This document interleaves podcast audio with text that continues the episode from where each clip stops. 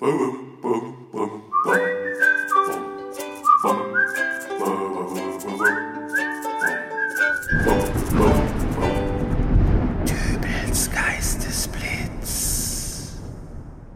Hallo, grüß Gott, moin moin, wie auch immer und herzlich willkommen zur 427. Ausgabe von Dübels Geistesblitz, der ersten Ausgabe übrigens im Jahr 2019, was mit dem Blick auf den Kalender bedeutet, dass ich ganze zwei Monate Urlaub gemacht habe. Es ist Ende Februar, Ihr habt dies ganze bisherige Jahr noch nichts von mir gehört und es stellt sich die Frage, wünscht man jetzt noch ein frohes neues Jahr? In der ersten Woche eines neuen Jahres ist es nichts Ungewöhnliches, wenn man diesen Satz hört. Ich wünsche Ihnen ein frohes neues Jahr.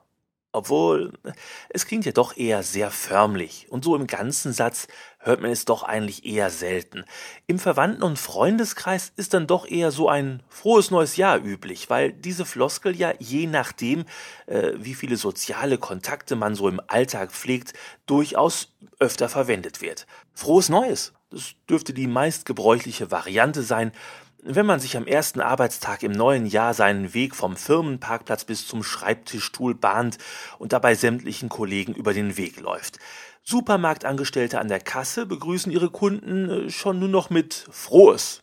Mehr Zeit bleibt einfach nicht. Und wenn sich an einer Bushaltestelle gefühlt eine halbe Million Menschen gleichzeitig durch die vordere Bustüre am Busfahrer vorbeidrängeln, da bekommt jeder nur noch ein Frrr zu hören. Und das ist der Punkt. Die Menge macht's. Spätestens nach dem 20. Frohes neues Jahr, innerhalb von 10 Minuten, ist der gut gemeinte Wunsch nur noch nervig. Ende Februar hingegen dürfte die Anzahl der Neujahrsbeglückwünschungen relativ überschaubar sein. Also freie Bahn für mich, äh, obwohl vielleicht bin ich doch etwas zu spät dran. Schauen wir uns doch mal andere Anlässe zum Gratulieren an. Alles Gute zur Geburt eures Kindes? Ja, Zwei Monate später äh, kann man sich das wahrscheinlich schon sparen. Natürlich gibt es wahrscheinlich keinen schöneren Grund, einen Menschen zu gratulieren, als wenn er Nachwuchs bekommen hat. Aber im ungünstigsten Fall hat die Version 2.0 des Gratulationsempfängers einen Mix aus drei Dosen Red Bull, fünf Tassen Espresso und ein paar Spritzern permanenter Scheißlaune in seinen Adern und lässt seine Erzeuger seit dem Tag der Geburt kein Auge mehr zutun. Der Glückwunsch zum neuen Kind wird von den Eltern höchstwahrscheinlich nicht einmal registriert werden. Aufgrund der Übermüdung erkennen sie den Gratulanten an der Tür wahrscheinlich noch nicht einmal und halten ihn äh, für einen sich beschwerenden Nachbarn. Äh, auf das Alles Gute zur Geburt eures Kindes bekommt man dann als Antwort, der macht nur gerade eine schwere Phase durch, das geht vorbei. Wenn der volljährig ist, lachen wir alle drüber. Verspätete Nachwuchsgratulation? Ähm, nee, lass mal.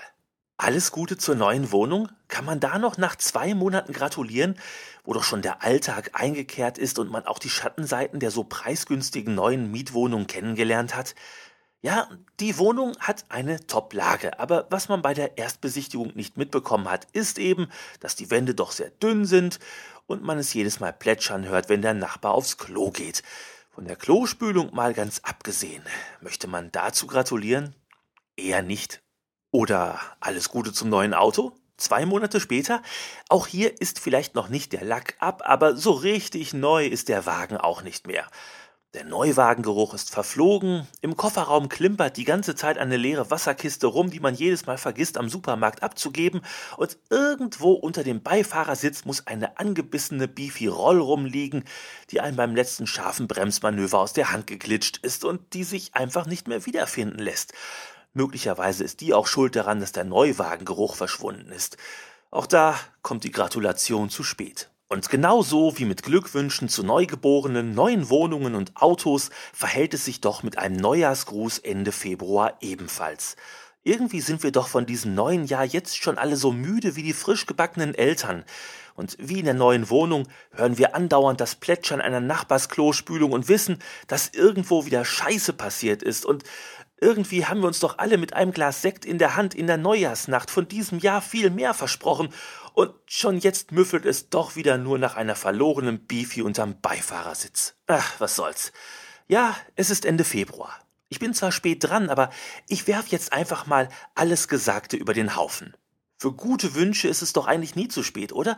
Und da ich in aller Bescheidenheit sagen kann, dass dieser Podcast hier von einer nicht zu unterschätzenden Anzahl von Hörern gehört wird, also deutlich mehr jedenfalls, als ich an einem Montagmorgen durch die vordere Bustür an einem Busfahrer vorbeischieben, wünsche ich euch allen aufrichtig und aus tiefstem Herzen Frrr. Und wir hören uns wieder in der nächsten Ausgabe von Dübels Geistesblitz. Bis dahin, alles Gute, euer Dübel und tschüss.